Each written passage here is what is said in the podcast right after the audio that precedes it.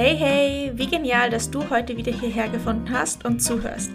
Das ist Spirit to Go, dein Down to Earth, also ganz bodenständiger Podcast zu spirituellen Themen und Personal Growth. Wie ihr an der Stimme bestimmt schon gemerkt habt, sitzt hier wieder einmal nicht Silvi am Mikro, sondern ich, Rio. Ich bin wie Silvi Achtsamkeitscoach und darüber hinaus bin ich lizenzierter Fitness- und Ernährungscoach. Heute möchte ich ein wenig über das Thema Me-Time sprechen, also Zeit für und mit sich selbst. Das Jahr 2024 ist jetzt auch schon wieder einen guten Monat alt und genauso sieht es bei den meisten wahrscheinlich mit den Neujahrsvorsätzen aus. Und je nachdem, wie du dich auf dem Spektrum zwischen Introversion und Extroversion befindest, brauchst du mehr oder weniger Zeit für dich und mit dir selbst um deine Akkus wieder aufzuladen. Sylvie hatte zuletzt ja eine Episode aufgenommen, die da heißt Feinfühlig sein ist sowas von okay. Und das hat sie mit der lieben Corinne Keller von Fine Soul Coaching aufgenommen. Ein super spannendes Thema. Die beiden sprechen über Hochsensibilität und eben auch zum Thema Introversion beziehungsweise Extroversion. Wenn du also zur Introversion neigst oder gewisse introvertierte Züge in dir erkennst, dann ist diese Episode etwas für dich. Vielleicht aber auch für unsere extrovertierten Freunde und Freundinnen, die ihre introvertierten Mitmenschen ein wenig besser verstehen möchten. Kurz zusammengefasst kann man sagen, dass eher introvertierte Menschen Zeit für sich und mit sich selbst brauchen, um Energie zu tanken. Auf der anderen Seite stehen extrovertierte Menschen, die Energie dadurch tanken, indem sie sich mit anderen Menschen umgeben und sich diesem ganzen Hassel und Bassel ähm, aussetzen. Ich selbst würde mich wahrscheinlich eher als extrovertierte Introvertierte beschreiben. Also ich tanke Kraft, indem ich Zeit mit mir selbst verbringe. Ähm, zum Beispiel, wenn ich allein zum Sport gehe, ähm, allein zu Hause bin, ähm, mit einem guten Buch oder einer Serie, bei einem Spaziergang etc. Aber auch wenn ich Zeit mit bestimmten Freunden verbringe. Das sind dann Menschen, die mir, egal wie viel Zeit ich mit ihnen verbringe, mehr Energie geben, als dass sie mir nehmen. Zugegebenermaßen, davon gibt es nicht sehr viele, aber es gibt sie. Ein kleines Shoutout an dieser Stelle an die liebe Alison. Im Endeffekt haben ja ähm, die Sylvie und die Corinne in der anderen Episode auch darüber gesprochen, über dieses Thema introvertiert beziehungsweise extrovertiert, introvertiert. Und im Endeffekt, dass jeder ja auf einer Art Spektrum liegt. Das heißt, ich würde mich einfach eher als introvertiert beschreiben, habe aber durchaus auch extrovertierte Züge. Ich kann also im beruflichen Kontext zum Beispiel durchaus ganz gut die Rolle der Extrovertierten einnehmen und irgendwie die Leitung des Gesprächs übernehmen, Vorträge halten, vor Menschen sprechen, mit unterschiedlichsten Menschen sprechen. Ähm, das ist alles überhaupt kein Problem. Die Krux an der ganzen Sache ist, dass mir das Energie raubt. Und deshalb würde ich mich eher als introvertiert beschreiben. Aber heute soll es ja um das Thema Me-Time gehen. In der heutigen Gesellschaft wird dieses Thema meinem persönlichen Empfinden nach immer akzeptierter, aber es herrscht doch noch irgendwie dieses Idealbild der geselligen, redseligen Menschen vor. Und ähm, so kommt man in vielen Berufen weiter. Also zum Beispiel eben wie bei mir in einem Kommunikationsberuf. Da sollte man durchaus auch kommunikativ sein. Und wie gesagt, das kann ich ja auch, aber es zieht mir Energie. Und auch im privaten Umfeld ist es in der Regel so, dass extrovertierte Menschen ähm, wahrscheinlich eher dazu neigen, größere Freundeskreise zum Beispiel zu haben was ja okay ist. Also ich persönlich zum Beispiel, ähm, ich habe einen durchaus soliden Freundeskreis, ähm, bin da über die Jahre ähm, viel selektiver geworden, wen ich dazu zähle und wen nicht. Ähm, und dafür ist es aber so, dass in meinem Freundeskreis eben in der Regel Personen sind, die mir Energie geben und ähm, bei Extrovertierten wäre diese Personengruppe wahrscheinlich einfach viel größer, weil sie von allen möglichen Menschen Energie gewinnen können, während mir persönlich die allermeisten Menschen wahrscheinlich eher Energie ziehen, bewusst oder höchstwahrscheinlich in den allermeisten Fällen unbewusst. Genau. Ähm, deshalb ist mein Freundeskreis gut ausgewählt, genau, aber eben auch nicht riesen, riesengroß. Bei diesem ganzen Fokus auf extrovertierte Persönlichkeitsmerkmale fehlt mir dann aber oft eben dieser Aspekt vom Thema Me-Time und ähm, dass dieser Aspekt so oft übersehen wird und die Wichtigkeit dieses Themas. Genau, deshalb die heutige Episode. Ich bin nämlich davon überzeugt, dass selbst die extrovertiertesten Menschen wahrscheinlich davon profitieren können, ähm, Me-Time in ihrem Leben zu integrieren oder zumindest zu lernen, Me-Time auszuhalten, ähm, weil es sich einfach auch selbst für die extrovertiertesten Personen nicht immer vermeiden lässt. Für mich persönlich war es einerseits schon immer leicht, Zeit mit mir selbst zu verbringen und paradoxerweise musste ich es trotzdem erst lernen. Vor allem in meinen Teenagerjahren habe ich mich oft regelrecht dazu gezwungen, mit Leuten wegzugehen, wenn ich es dann mal gemacht habe, zugegebenerweise.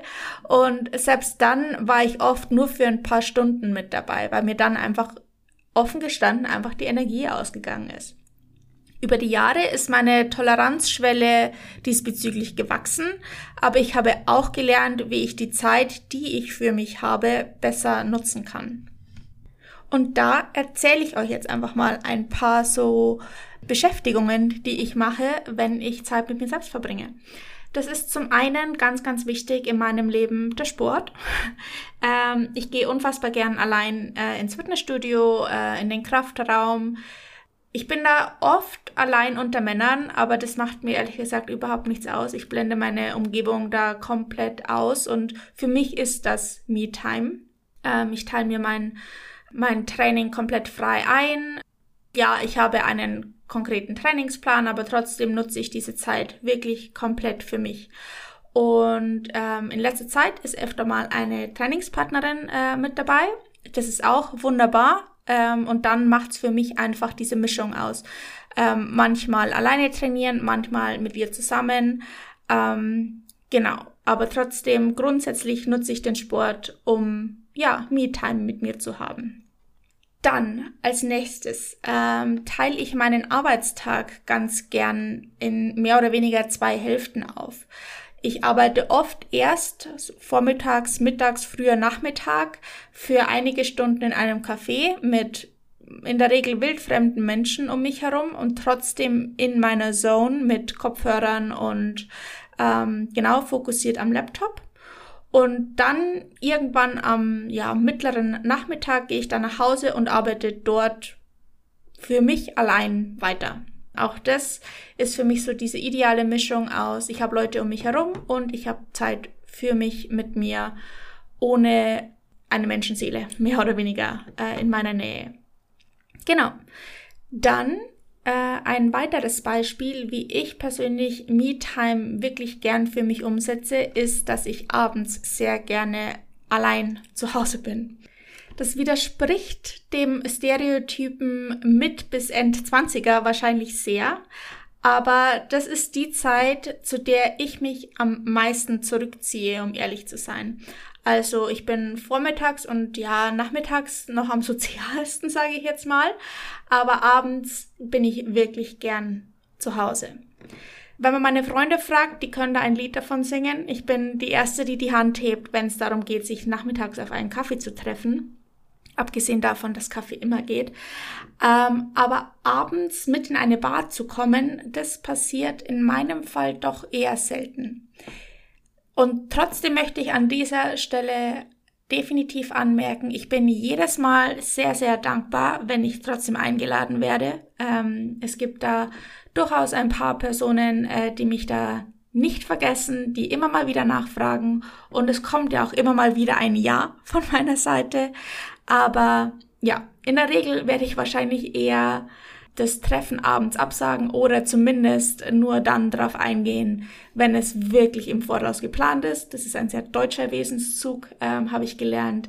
Aber ja, abends ist eher so, da ist, sind meine Energielevel meistens schon aufgebraucht und ähm, genau, dann will es wohl überlegt sein, ob ich mich noch in eine Bar setze oder eben nicht. genau. Aber wie gesagt, ähm, Shoutout an meine Freunde nochmal. Ähm, ladet mich gerne weiterhin ein. ähm, genau. Und dann ein Punkt, der wahrscheinlich ähm, für die allermeisten am ehesten übertragbar ist, ist das Thema Abendroutine. Ich weiß, ich habe äh, schon eine Episode zum Thema Routinen aufgenommen. Ich habe immer mal wieder Routinen hier und da fallen lassen, vor allem Morgens- und Abendroutine.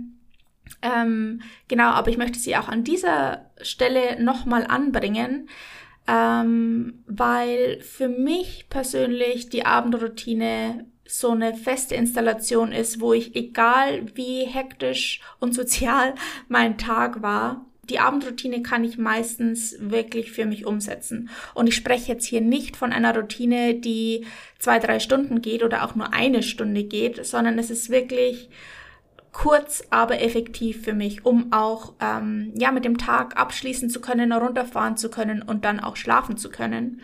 Und zwar sieht meine persönliche Abendroutine momentan einfach da ähm, so aus, dass ich mein Handy endgültig auf Flugmodus stelle, dann irgendeine ähm, ja Musik äh, auf Spotify, ja kleiner kleine Werbung an dieser Stelle Spotify äh, anschalte, irgendwas eher beruhigendes dass ich dann meine Skincare-Routine betreibe, ähm, dusche, mir eine Wärmflasche mache und dann ins Bett gehe. Ähm, so kurz und einfach ist es, aber das ist trotzdem die Zeit, die ich wirklich ganz bewusst verbringe. Ähm, früher habe ich da noch viel Podcast gehört und habe mir noch weiter Input irgendwie geholt. Das habe ich in der Zwischenzeit aufgehört, sondern ich versuche diese Zeit wirklich für mich und mit mir zu verbringen. Das wäre wahrscheinlich so für die allermeisten noch am ehesten für sich selbst integrierbar. Ähm, genau, oder einfach auch am leichtesten. Genau. Wichtig ist mir an dieser Stelle auch zu sagen, dass jeder und jede Me-Time für sich selbst definieren kann und umsetzen kann. Das Schöne an dem Thema Me-Time ist ja, man verbringt diese Zeit für sich und mit sich selbst. Man muss sich also mit niemandem absprechen, was genau man machen will und wann man was wie wo machen möchte. Ob es was eher Aktives ist, wie zum Beispiel Sport treiben oder einfach nur spazieren zu gehen. Ob es was Entspannendes ist, wie zum Beispiel eine Meditation oder Journaling oder Lesen. Oder ob es was ganz Praktisches ist, wie zum Beispiel Haushalt, die Wäsche machen, mit oder ohne Musik oder Podcast in den Ohren. All das kann Me-Time sein. Und ihr habt es jetzt wahrscheinlich schon herausgehört, aber für mich persönlich ist Me-Time Zeit für mich und mit mir unfassbar wichtig, um meinen Alltag bestreiten zu können und wirklich klar im Kopf zu bleiben. Deshalb soll diese Episode echt einfach ein kleiner Reminder sein, dass es absolut okay ist, sich regelmäßig rauszuziehen. Man muss sich dafür bei niemandem rechtfertigen, meiner persönlichen Meinung nach. Und ja, ich verbringe sehr gerne Zeit mit meinen Freunden, aber wenn ich diese Zeit wirklich genießen will, dann brauche ich auch immer wieder, und zwar wirklich regelmäßig, Zeit für mich selbst. Also, fühl dich nicht schlecht, wenn du allgemein oder auch nur phasenweise mehr Zeit für dich brauchst. Du musst dich dafür nie rechtfertigen.